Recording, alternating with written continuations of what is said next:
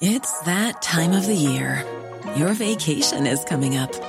You can already hear the beach waves, feel the warm breeze, relax, and think about work. You really, really want it all to work out while you're away. Monday.com gives you and the team that peace of mind. When all work is on one platform and everyone's in sync, things just flow wherever you are. Tap the banner to go to Monday.com.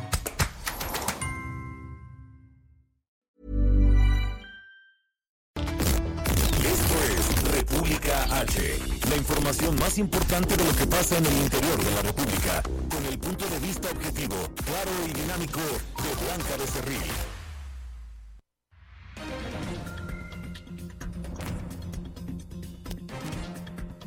Hola, muy buenas tardes. Son las 12 del día en punto de este miércoles 22 de enero del año 2020. Yo soy Blanca Becerril. Esto es República H, transmitiendo totalmente en vivo y me da muchísimo gusto saludarlos desde Villahermosa, Tabasco. Acá nos escuchamos por el 106.3 de FM y yo le invito, por supuesto, a que se quede conmigo porque en los próximos minutos le voy a dar toda la información más importante generada hasta este momento para que usted esté bien informado. Allá en la Ciudad de México sigue haciendo mucho frío, pero aquí en Tabasco.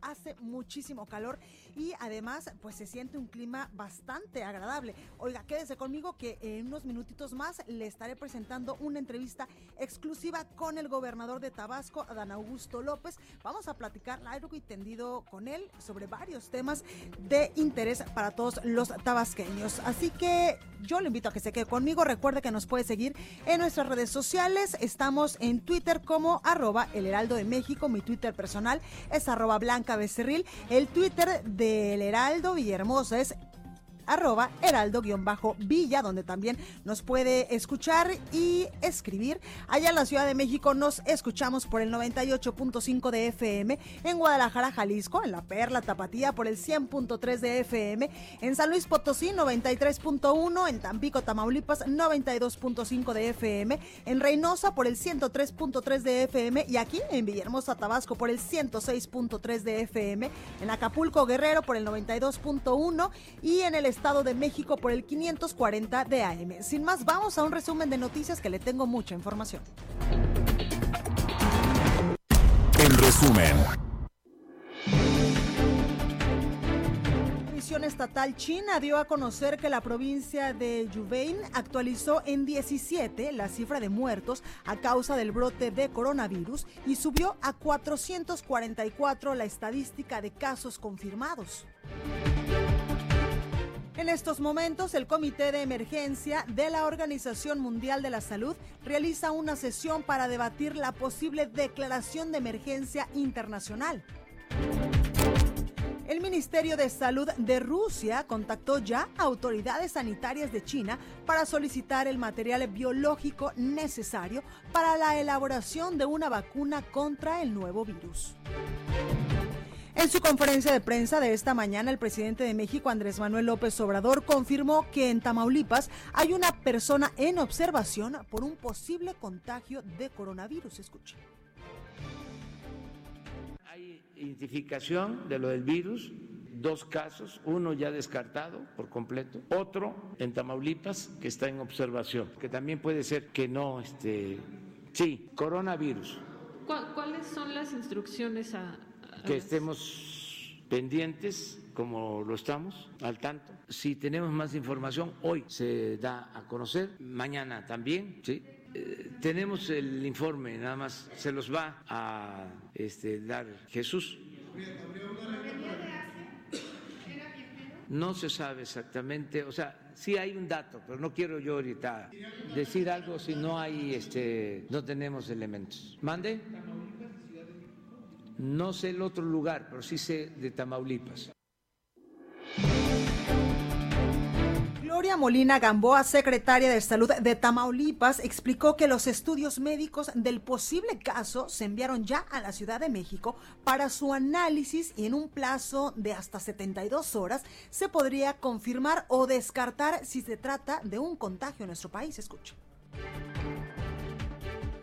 Pues estamos en, en espera pues, 36 o 72 horas. Esperamos que se, se descarte o se confirme el caso. Vamos a dar una, pues a todos los medios, sobre todo para que la población tenga, no entre en psicosis, tenga un poco de calma y este sigamos haciendo todas las medidas y no nos pase lo que nos pasó en el 2009 con por otro lado, el presidente aseguró que durante las acciones aplicadas en la frontera sur para frenar el avance de migrantes, se registraron agresiones en contra de los elementos de la Guardia Nacional, pero no cayeron en la provocación. Y el Instituto Nacional de Migración informó que se ha aplicado el retorno asistido a 219 migrantes por vía aérea y a 144 por vía terrestre. La nota del día pues comenzamos con toda la información. Hoy, como le comento, transmitiendo totalmente en vivo desde este bello estado de la República, desde Tabasco. Estamos exactamente en Villahermosa, donde usted nos puede escuchar por el 106.3 de FM. Y la nota del día, por supuesto, lo que ha llamado la atención en las últimas horas es este virus que se detectó ya en China, que ayer pues ya se detectaban algunos casos en Estados Unidos y que hoy por la mañana el presidente Andrés Manuel López Obrador decía que hay la posibilidad de un posible mexicano contagiado allá en Tamaulipas. Para ello, pues cinco aeropuertos del país ya reforzaron medidas para detectar posibles contagios. Son el aeropuerto de Cancún, el de Guadalajara, el de Monterrey, el de Tijuana y por supuesto el de la Ciudad de México. Y vamos hasta Tamaulipas con nuestro compañero Carlos Juárez, porque como ya le digo, el presidente Andrés Manuel López Obrador pues confirmaba que se encuentra en estos momentos bajo investigación, bajo supervisión, un posible caso, un posible caso del contagio del virus coronavirus. Carlos, ¿cómo estás?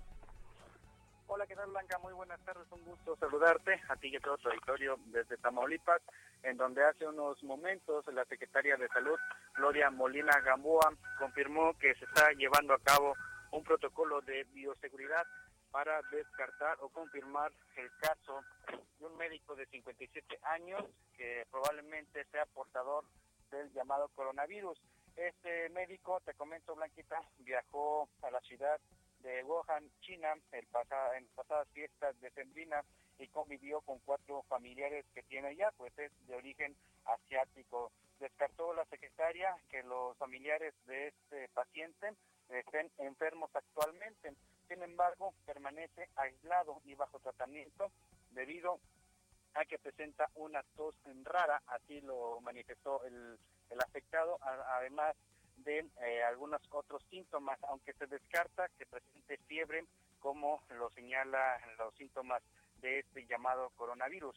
Aseveró también que por el momento se carecen de pruebas rápidas, por lo que eh, tendrá que ser hasta la tarde del sábado cuando se confirme o descarten si este médico de 57 años es portador de dicho virus. Cabe señalar que su regreso de China el pasado 10 de enero este galeno de 57 años también convivió con otras ocho personas en la ciudad de Reynosa, Tamaulipas, pues es trabajador del centro de este, medicina del Instituto Politécnico Nacional. Los los los otros eh, las otras personas, perdón, con las que ya tuvo contacto ya fueron eh, localizados por parte de la Secretaría de la de Salud no presentan ningún síntoma, sin embargo, se encuentran en constante comunicación para, en caso de que lleguen a presentar alguno, alguna tos o, o resfriado que pueda tener alguna relación con lo que presenta este médico. Cabe hacer mención que Gloria Molina en su informe detalló que este caso está siendo tratado como si fuera algún tipo de influenza, pero como viene desde China, de donde salió el brote de este coronavirus, se está tomando toda la medida eh, de la bioseguridad para eh, evitar que se pueda dar un brote mayor. Eh, descartó que se vayan a hacer algunas aplicaciones en los aeropuertos tamaulipecos, pues dijo no se reciben vuelos directos desde China. Manifestó que es en Ciudad de México, donde se realizan todas las revisiones pertinentes, al igual que en los puertos tamolipecos, no se tiene ninguna ningún reforzamiento, simplemente las acciones que se vienen aplicando por algún buque de origen oriental que pudiera llegar a Tamaulipas. Cabe señalar que los focos de alarma se encienden en esta entidad al ser frontera con Estados Unidos, donde ya se confirmó un primer caso, aunque este doctor dejó en claro viene eh, con la gripa desde su regreso a China. Pues ahí lo tenemos, Carlos Juárez. Gracias por esta comunicación y por supuesto que estamos muy al pendiente de lo que en las próximas horas pues pueda resultar de este caso, eh, posible caso de contagio del coronavirus, que nos lo decía la secretaria de Salud, ya fue enviado para su análisis a la Ciudad de México. Así es, vamos a estar muy al pendiente, lo confirmó ella, hasta el sábado podría darse una certeza si es o no coronavirus. Perfecto, Carlos, gracias. Muy buenas tardes. Buenas tardes.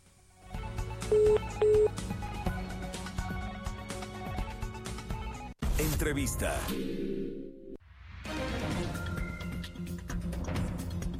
Aldo Radio, aquí en República H, transmitiendo desde Villahermosa, Tabasco, ni más ni menos que al gobernador de la entidad, Adán Augusto López. Gobernador, ¿cómo está usted? Blanca, muy buenas tardes, bienvenida a Tabasco. Oiga, muchas gracias por estar esta tarde con nosotros. No, Gobernador, pues cuéntenos un poco cómo recibe este estado complicado en muchos temas, porque veníamos de dos administraciones donde incluso un exgobernador eh, pues decía que tenía mil eh, camisas, 400 pares de zapatos y dejó al estado en un estado complicado. Bueno, pues antes que nada, muchas gracias por la invitación. Una disculpa porque originalmente debía haber estado la semana pasada, el miércoles. De última hora surgió el cambio de comandante de la región naval y ya no pude, este, no pude estar aquí ese día como habíamos platicado con nuestro amigo Ángel Mieres. Eh, y bueno, pues gracias por la nueva invitación. A usted, porque además ya ese sé día que tuvimos está a la secretaria de Economía de y al de Desarrollo. Económico y al de Turismo. Exactamente. Y ya sé que está fascinada con, Con el Tabasco. estado. No, bueno, ¿y qué le cuento? Es Todo lo que he comido. Decía un poeta aquí que en Tabasco con tanto azul y verde se llenan de esperanzas las pupilas y se tornan los sueños infantiles y es cierto, somos, pues somos privilegiados los tabasqueños por haber nacido o habernos criado aquí entre tanta agua. Es un estado, y no es porque seamos tabasqueños, pero es un estado hermoso Sí. Con mucho riqueza natural, mucho potencial. Tenemos el 32% más o menos de la reserva de agua del país. No, bueno, ni más ni menos. Eh, y eso pues es uno de nuestros grandes activos. Claro. Oiga, gobernador, ¿cómo recibe a la entidad, por ejemplo, en materia eh, de seguridad, en materia económica? ¿Qué es lo que está haciendo el gobierno del Estado? Bueno, fue recibimos el año pasado, el primero de enero, una situación pues bastante complicada, con un, digamos, hoyo financiero de más o menos 5 mil millones de pesos, eh, con los servicios de salud prácticamente en cero, sin este medicamentos, sin atención eh, y con un desempleo brutal, una inseguridad que iba increciendo, éramos el primer lugar, por ejemplo, en delitos como el secuestro, el abigiato, el robo de vehículos, de los primeros también en robo a casa habitación, Villahermosa, municipio de centro, la capital, pues estaba en el primero o en el segundo lugar de percepción de inseguridad. Hemos venido aplicándonos, pudimos, bueno, todavía en diciembre del año del 2018, pues los tabasqueños vivimos una, una crisis hasta social, no se les pagó el aguinaldo a los trabajadores al servicio del Estado, a los de la universidad, que son como cinco mil. Eh, era un caos, bloqueos por todos lados, porque la gente en su legítima protesta por el pago de sus percepciones o de su salario, pues bloquearon avenidas, edificios públicos, eh, los hospitales en caos. Pudimos eh, poco a poco ir eh, re- enrutando las cosas.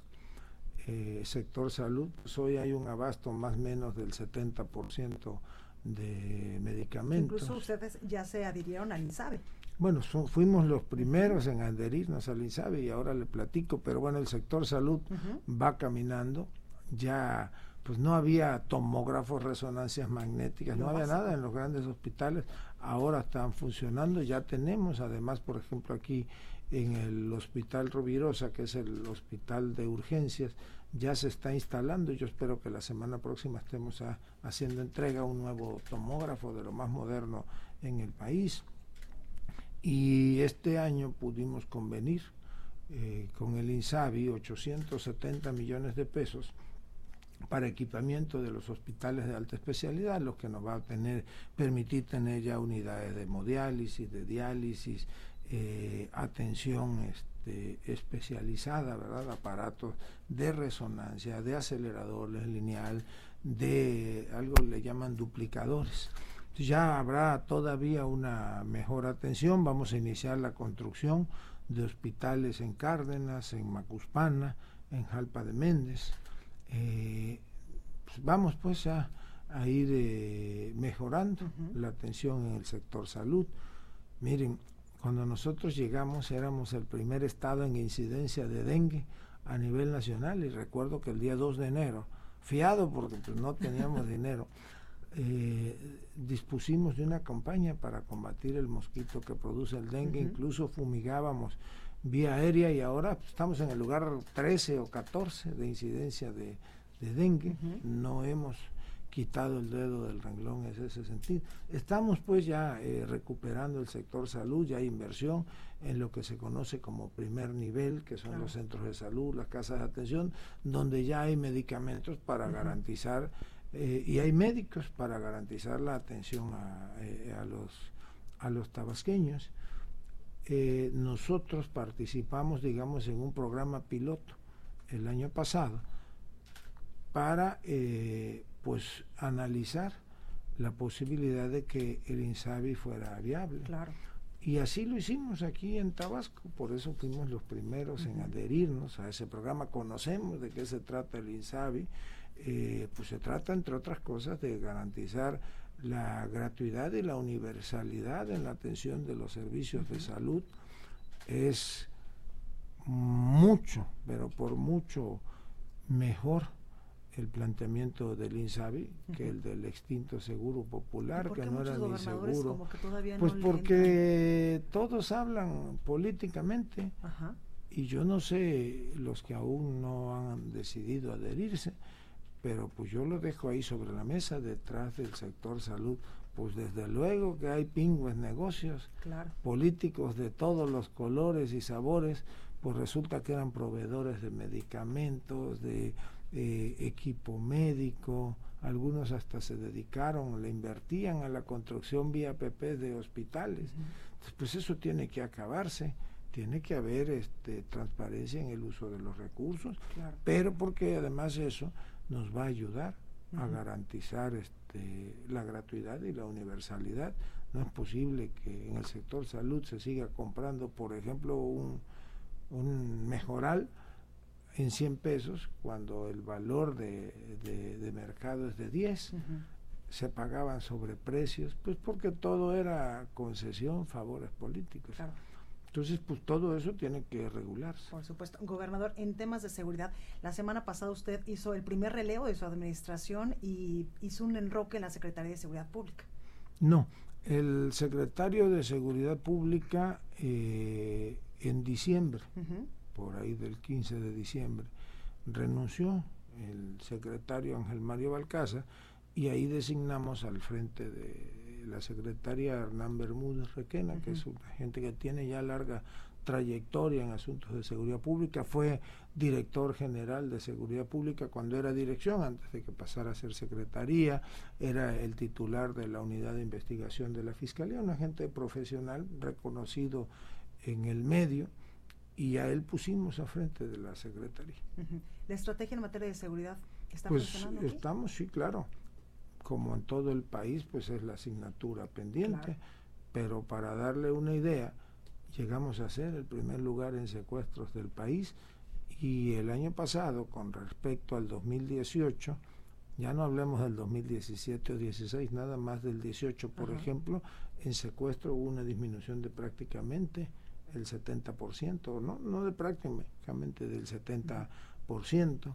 Eh, en los delitos considerados como de alto impacto, ha habido una disminución sustantiva en la incidencia delincuencial en secuestro, en avigiato, en robo de automóviles, que también llegamos a ser de los primeros en el país, robo de motocicletas, el robo a casa habitación disminuyó no considerablemente, pero ya hay una disminución, disminuyó la extorsión, que por cierto nos ayudó, que se aumentó la penalidad del delito de, extorsión, eh, disminuyó el robo a comercio más o menos un 26% en una, en una estrategia de cuadrantes que nos ha permitido, por ejemplo, en el caso de, de eso de, del robo a comercio, que haya una disminución sustantiva.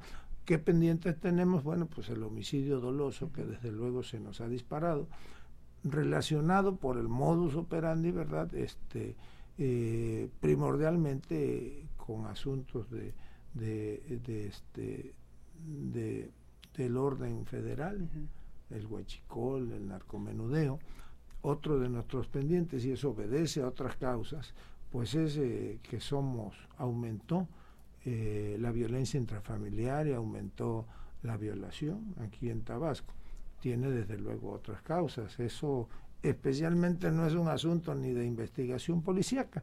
¿Qué sucedió en Tabasco? Bueno, pues que en los últimos años eh, la caída de la actividad petrolera pues hizo que Tabasco prácticamente entrara en recesión con un desempleo brutal, ahí venimos recuperando paulatinamente, eh, ya eh, se invierte, se está invirtiendo en el campo, hay inversiones privadas como el de la cooperativa Pascual que está construyendo ya una fábrica aquí en, en, Tabasco, una empresa holandesa que está ya trabajando para la construcción de un puerto eh, de servicios en la zona de frontera, desde luego la, el inicio de la construcción de la refinería, que ha venido a generar ya condiciones en una región de la Chontalpa, Paraíso, Comalcalco, Cunduacán, ya se siente la derrama económica. Y viene el tren Maya también.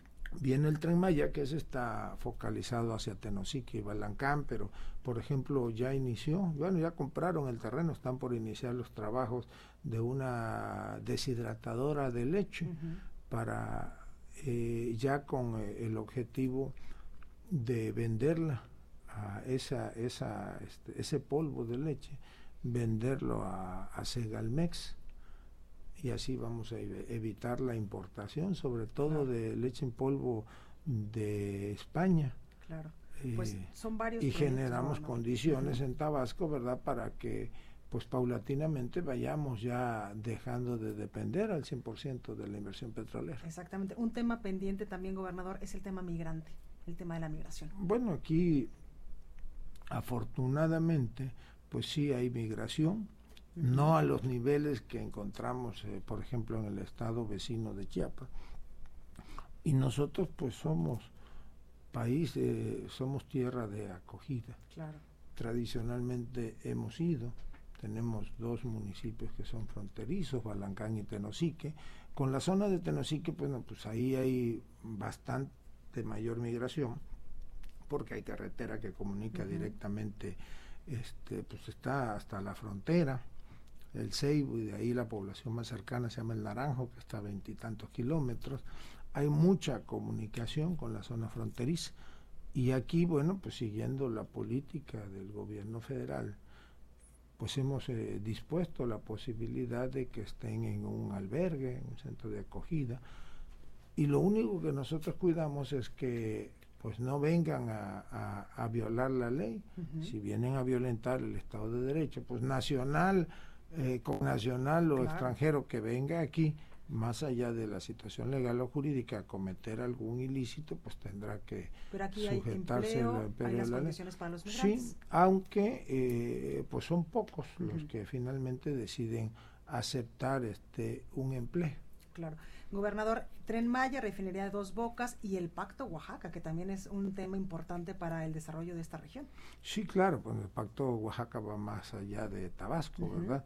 Pero pues es la integración de la región como tal con la participación decidida de la iniciativa privada. Aquí, por ejemplo, nosotros, dentro de eso, pues estamos trabajando muy de la mano porque aunque no estamos en el ITMIA, pues Tabasco es parte fundamental del proyecto transísmico, sobre todo porque pues vamos a construir el ferrocarril de Dos Bocas a Estación Chontalpa, que nos va a permitir pues tener conectividad vía férrea con toda la región y eh, nos abre la posibilidad de otros mercados, de que pueda exportarse ya con más facilidad desde el puerto de Dos Bocas, de frontera o incluso desde Coatzacoalcos o, Veracruz.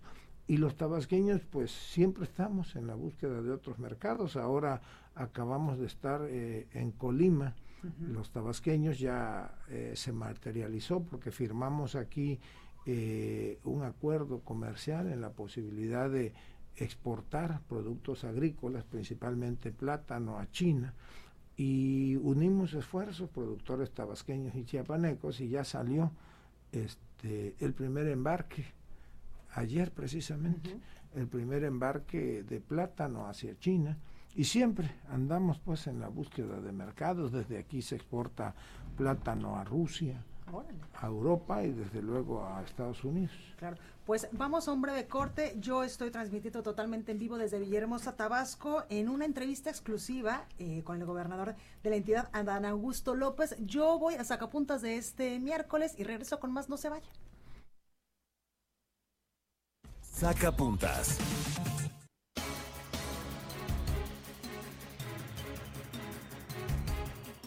salió el nombre del ex procurador Jesús Murillo Caram entre los exfuncionarios que posiblemente sean llamados a comparecer por el caso Ayotzinapa. Alejandro Encinas, subsecretario de Derechos Humanos de la CEGOP, confirmó que en aras de saber cómo se construyó la verdad histórica, se considera esa comparecencia junto con otros exfuncionarios. Con brújula perdida, si es que tiene alguna, anda el líder nacional del PRI, Alejandro Moreno Cárdenas. Su ausencia ya tiene preocupados a decenas de militantes, pues no se le ve ni se le escucha fijando posicionamientos en torno a los graves problemas nacionales. Además, los gobernadores tricolores andan por la libre sin hoja de ruta para hacer oposición, junto con otros exfuncionarios. Continúa escuchando a Blanca Becerril con la información más importante de la República en República H. Regresamos. Estamos de regreso con la información más importante de la República en República H con Blanca Becerril, transmitiendo en Heraldo Radio. En resumen. La Secretaría de Salud y la Asociación de Gobernadores de Acción Nacional acordaron instalar una mesa de trabajo técnico para avanzar de manera coordinada en el acuerdo de adhesión al Instituto de Salud para el Bienestar. Martín Orozco, gobernador de Aguascalientes y presidente de la GOAN, anunció que a finales del mes los nueve estados administrados por el PAN firmarán un convenio de trabajo coordinado con el INSABI, pero no de adhesión, escuche parte de la Secretaría de Salud, del Instituto, del nuevo Instituto INSABI y de la parte que nosotros proponemos el día de hoy. Y este trabajo técnico con la gente que realmente conoce la operatividad del sector salud se hará el próximo 30 y 31 de enero el secretario de Seguridad Pública de Puebla informó que en los cinco meses del actual gobierno estatal se recuperaron 143.960 litros de combustible robado, es decir, en promedio 950 litros diarios. La fiscal de Veracruz, Verónica Hernández, reconoció que su prima, Guadalupe Hernández, alias La Jefa, es una operadora del grupo criminal de los Zetas, aunque no la ha visto desde hace más de 30 años. No voy a negar un parentesco que existe. Sin embargo, de las conductas y acciones que lleve a cabo mi familia, yo no puedo responder. Respondo por mis actos y aclaro que a esa persona tiene más de 30 años que no tengo contacto con ella a pesar de que Colima comenzó a aplicar un nuevo protocolo para la investigación de feminicidios que incluye a mujeres transexuales y transgénero, organizaciones de la diversidad sexual denunciaron que la Fiscalía Estatal no ha podido resolver otros homicidios de integrantes de ese sector acuerdo con el presupuesto aprobado en el Estado de México, en 2020 los gobiernos municipales deberán destinar a la prevención y atención de desastres naturales por lo menos el 10% de los recursos que reciban en el Fondo Estatal de Fortalecimiento Municipal.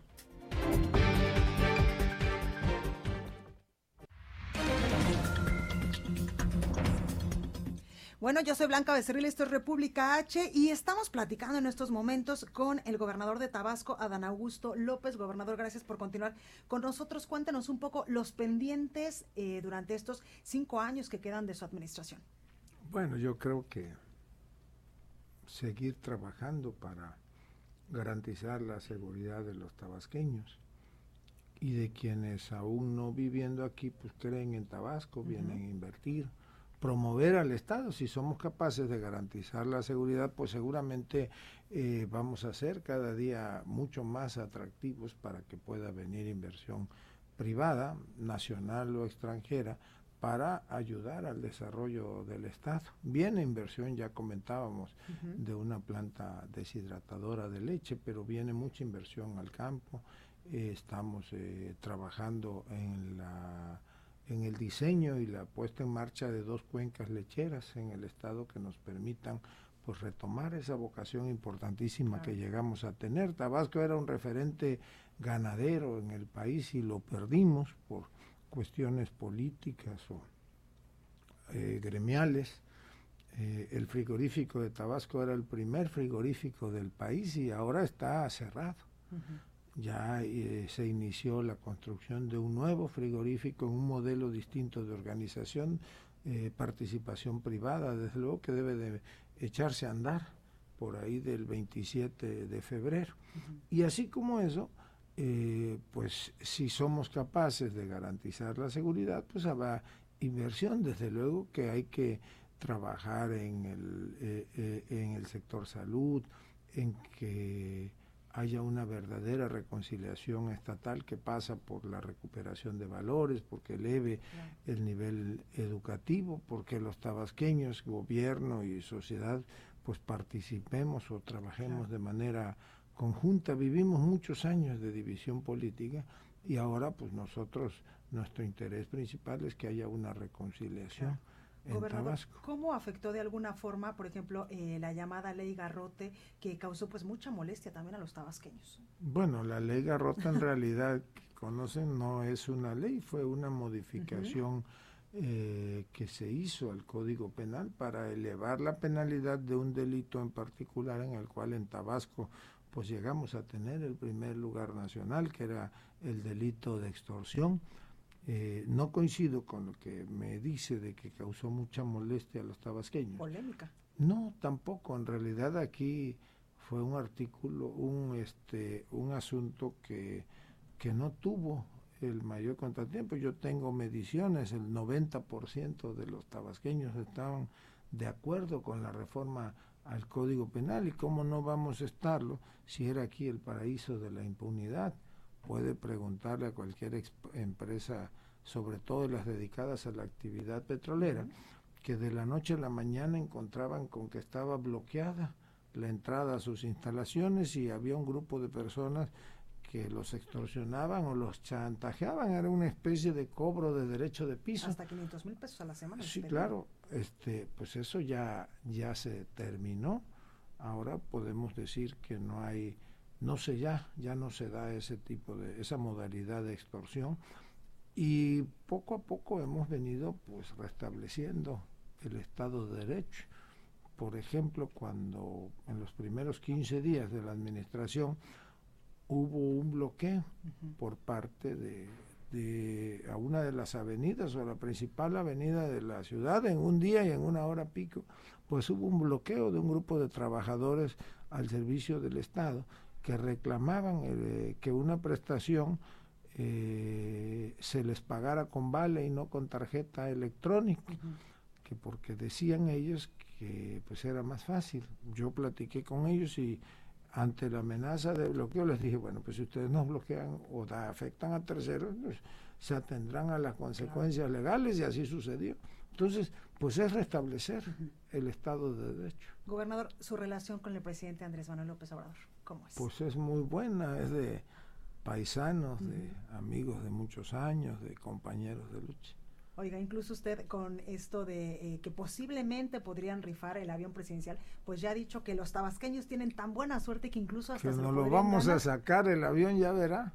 Ya Oiga. hasta sabemos en qué nos vamos a gastar el dinero. A ver, cuéntame qué es Pues lo vamos a, a invertir en infraestructura, en la construcción de una ciudad de la salud que implica pues, la construcción de un hospital nuevo de la mujer, uno del niño, un hospital de urgencias.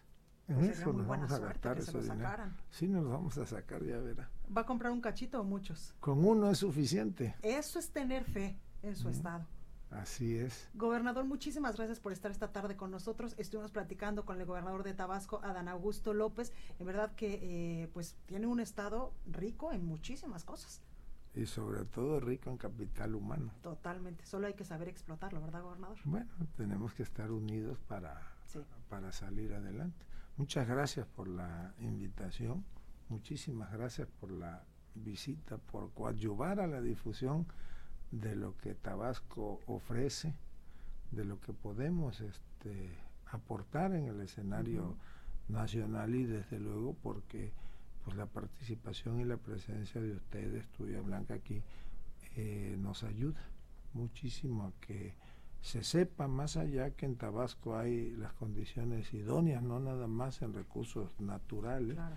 sino más allá de ello, que estamos preparados para hacer, pues para ir a la vanguardia de la cuarta transformación.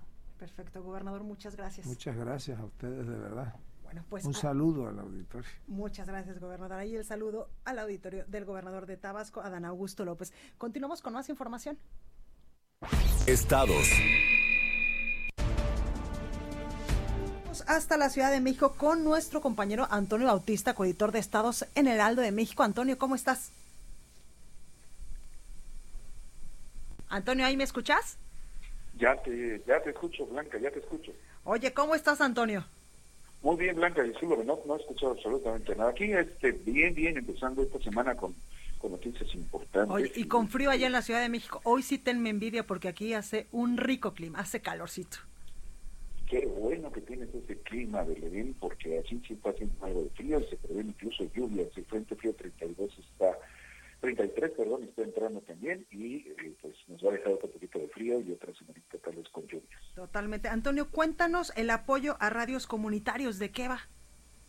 Fíjate, Blanca, que la UNESCO en México anunció que va a poner a disposición de las estaciones de radio del país materiales en lengua indígena. Estos contenidos van a estar disponibles a partir de eh, la primera semana de febrero, porque el 13 de febrero es el Día Mundial de la Radio.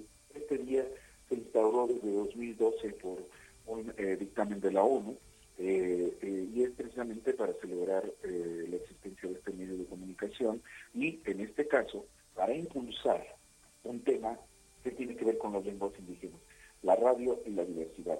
Por eso la UNESCO va a poner a disposición de las 1.500 frecuencias comerciales, de las 140 radios comunitarias y de 18 radios indígenas estos temas que van a estar en lengua indígena, pues para defender la diversidad tanto en la producción de programas como en las frecuencias que transmiten en este en estas en estas lenguas. Se busca promover sobre todo eh, pues la discusión sobre la diversidad de las, enti- de, las, de las diferentes entidades, de los diferentes grupos indígenas, el patrimonio material e inmaterial que, que representan eh, estos pueblos para el país. Eh, se tiene previsto también que al terminar febrero se vaya a hacer un se va a hacer un evento a nivel eh, eh, nacional con una agenda que tiene que ver con acción para lo que le ha llamado la, la UNESCO y la ONU eh, la- el diseño de las lenguas indígenas que va de 2022 a 2032. Esto lo viene haciendo incluso desde el año pasado porque eh, el año pasado fue considerado el año de las lenguas indígenas en el país. Entonces, pues está buscando resaltar sobre todo la importancia que tienen las lenguas indígenas para que estén presentes en los medios de comunicación, tanto privados como públicos, pues son una herramienta clave para fomentar la diversidad, el respeto a estas comunidades y sobre todo eh, identificar los problemas que, que padecen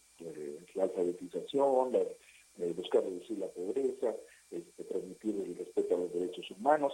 Recordemos, Blanca, que en el país 7.3 millones de personas hablan alguna lengua indígena. Sí, exactamente, tienes razón, Antonio, porque las radios comunitarias en varios estados del país, en varios municipios, pues fungen una función súper importante y son un buen instrumento para todo esto que nos cuentas.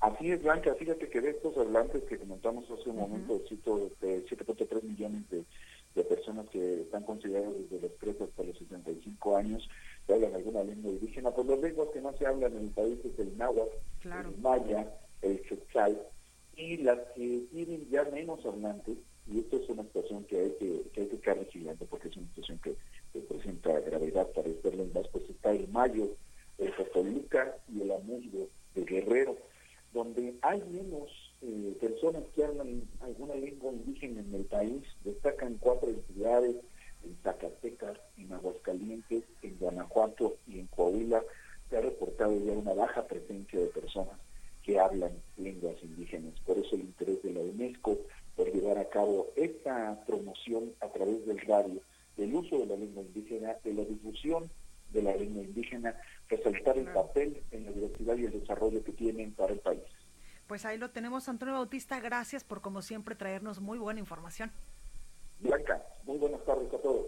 Buenas tardes. Bueno, y como le he comentado durante estos últimos días, el tema de la situación migratoria, sobre todo en el sur del país, pues sigue dando mucho de qué hablar y también pues es eh, motivo de preocupación también ya acá en el sur del país. Y es que, por ejemplo, hoy el Instituto Nacional de Migración pues informaba esta mañana sobre la deportación de otros 110 migrantes hondureños vía aérea y es que el vuelo salió precisamente de aquí, del Aeropuerto Internacional de Villahermosa en Tabasco, hacia San Pedro Sula, esto en Honduras este es el tercer vuelo con migrantes hondureños que el gobierno de México pues regresa a su nación, a su país, desde que llegó la caravana migrante al país el fin de semana y que yo le he comentado el día lunes pues hubo incluso pues una trifulca allá en el río Suchiate en Chiapas donde muchos migrantes, sobre todo hondureños, pues trataron de ingresar eh, evidentemente de manera ilegal a nuestro país y se enfrentaron ahí con la Guardia Nacional, aunque hoy el presidente Andrés Manuel López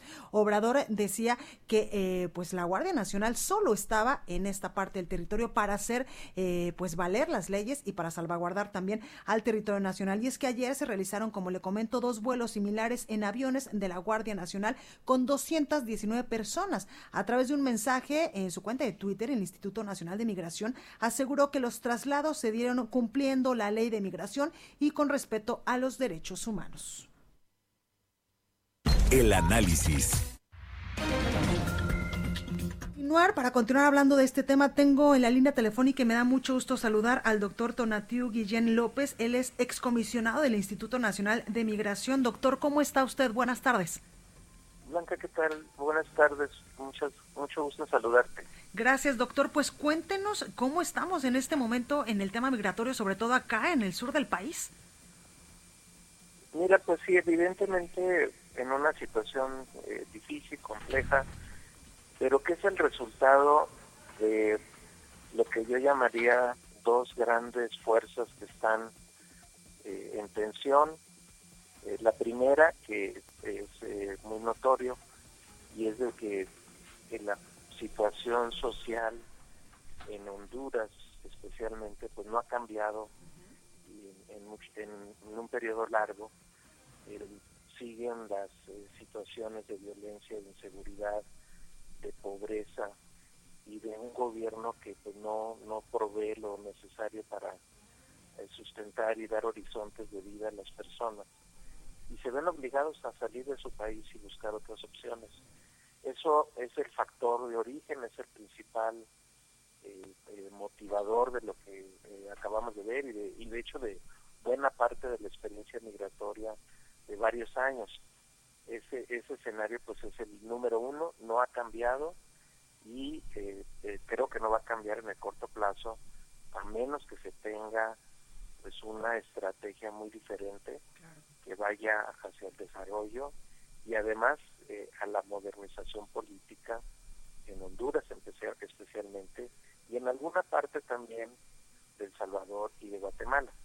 esa es una, una, una gran fuerza que nos explica la movilidad de las personas, no solamente la caravana, sino eh, el, total de las movilidades que hemos visto en, estos años y que pues la caravana solamente es una expresión pequeñita, en realidad la movilidad es muchísimo mayor. Y, del otro lado lo que tenemos, Blanca, es un, giro pues muy agresivo, muy, muy fuerte, muy consistente del gobierno de Trump, que desde que empezó, pues una de sus escenarios fue cerrar a Estados Unidos a la inmigración, especialmente a la inmigración mexicana y centroamericana, por eso lo del muro, por eso su pleito por reformar la legislación migratoria de Estados Unidos y, y ya de manera más agresiva pues las amenazas que impuso, que continuamente estuvo eh, incidiendo sobre México y, que obligó, como sabemos, en junio del año del año pasado a, un a un eh, eh, a, una nueva escenario que es la inclusión de la Guardia Nacional como un aparato de control migratorio. Sobre esto, doctor, quiero preguntarle. es el que está en tensión. Entonces, esto, esto es en tensión lo que está hemos estado viendo. Claro. Doctor, sobre esto quiero preguntarle, ¿la estrategia de migración, la estrategia del gobierno mexicano está funcionando? ¿Es la adecuada o hay que hacerle algunas modificaciones, algunos ajustes?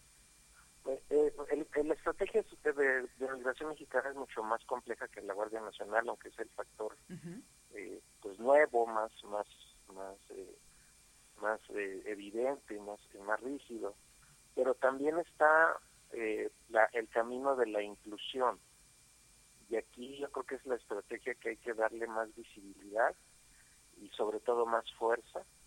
Eh, como saben, se ha hecho público, la Comisión Mexicana de Ayuda a Refugiados eh, tiene poco más de 70 mil solicitudes en proceso.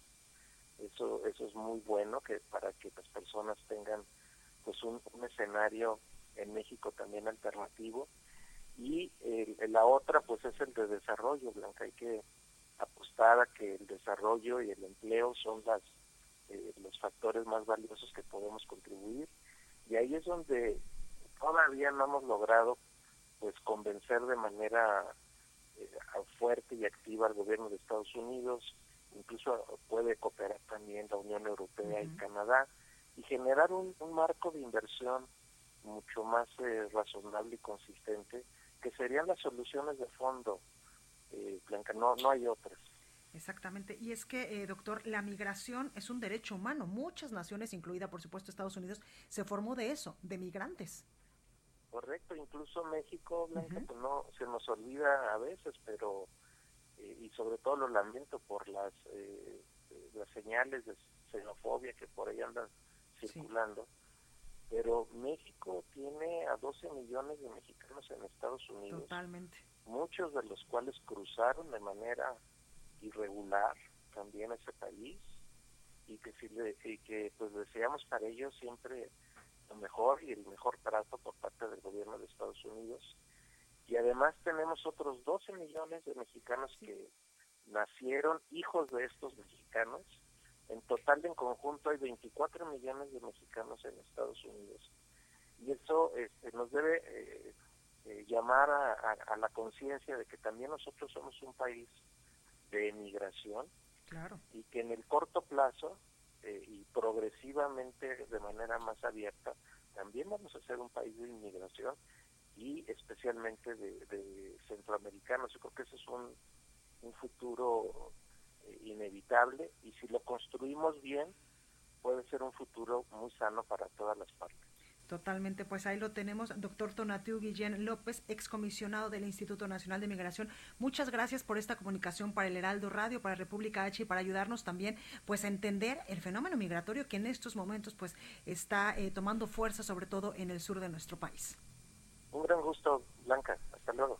Gracias. Pues ahí lo tenemos y es que como ya le he comentado y ya no lo decía el doctor Tonatiu Guillén, eh, el fenómeno migratorio, la migración es un derecho humano y muchísimas naciones se han formado precisamente de esto, de migrantes. Incluso ya no lo decía el doctor Tonatiu, quien estuvo eh, pues eh, por varios tiempo encargado del Instituto Nacional de Migración ya durante esta administración, que muchos mexicanos están en Estados Unidos y que muchos de ellos pues no entraron de la mejor forma, no entraron de manera legal, pero sin en cambio, pues están en Estados Unidos forjando esa nación y también eh, pues mandando remesas que muchos estados del país y muchos municipios del país, prácticamente algunos viven de las remesas que mandan nuestros conacionales que viven en Estados Unidos, que se fueron pues buscando eh, pues mejor calidad de vida para ellos y para sus familias. Bueno, pues hasta aquí este espacio informativo. Yo soy Blanca Becerril, esto fue República H, hoy transmitiendo totalmente en vivo desde este bello estado del país, desde Tabasco. Estamos en Villahermosa, Tabasco. Yo le deseo que tenga un muy buen día allá en la Ciudad de México y en otros estados del país, sobre todo del norte. Abríguese bien porque el frío va a continuar. Acá en el sur, pues hace un clima bastante cálido, bastante agradable. Estamos, dice mi productor, a 22 grados centígrados, así que se siente calorcito. Y pues nosotros estaremos todo el día todavía aquí, pero yo los escucho y yo eh, pues los espero mañana en punto a las 12, transmitiendo desde la Ciudad de México. Cuídese mucho, por favor, sea feliz y yo lo dejo con la nota amable de este miércoles.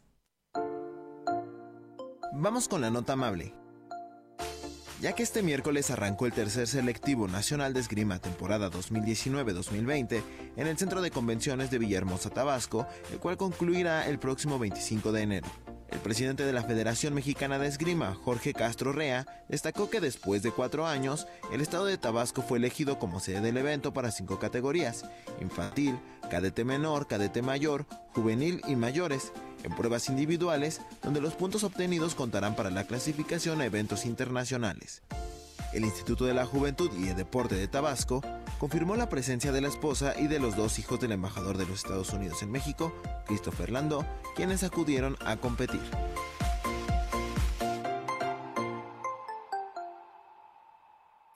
Esto fue República H, la información más importante de lo que pasa en el interior de la República, con el punto de vista objetivo, claro y dinámico de Blanca Becerril. Continúa escuchando Heraldo Radio, donde la H suena y ahora también se escucha.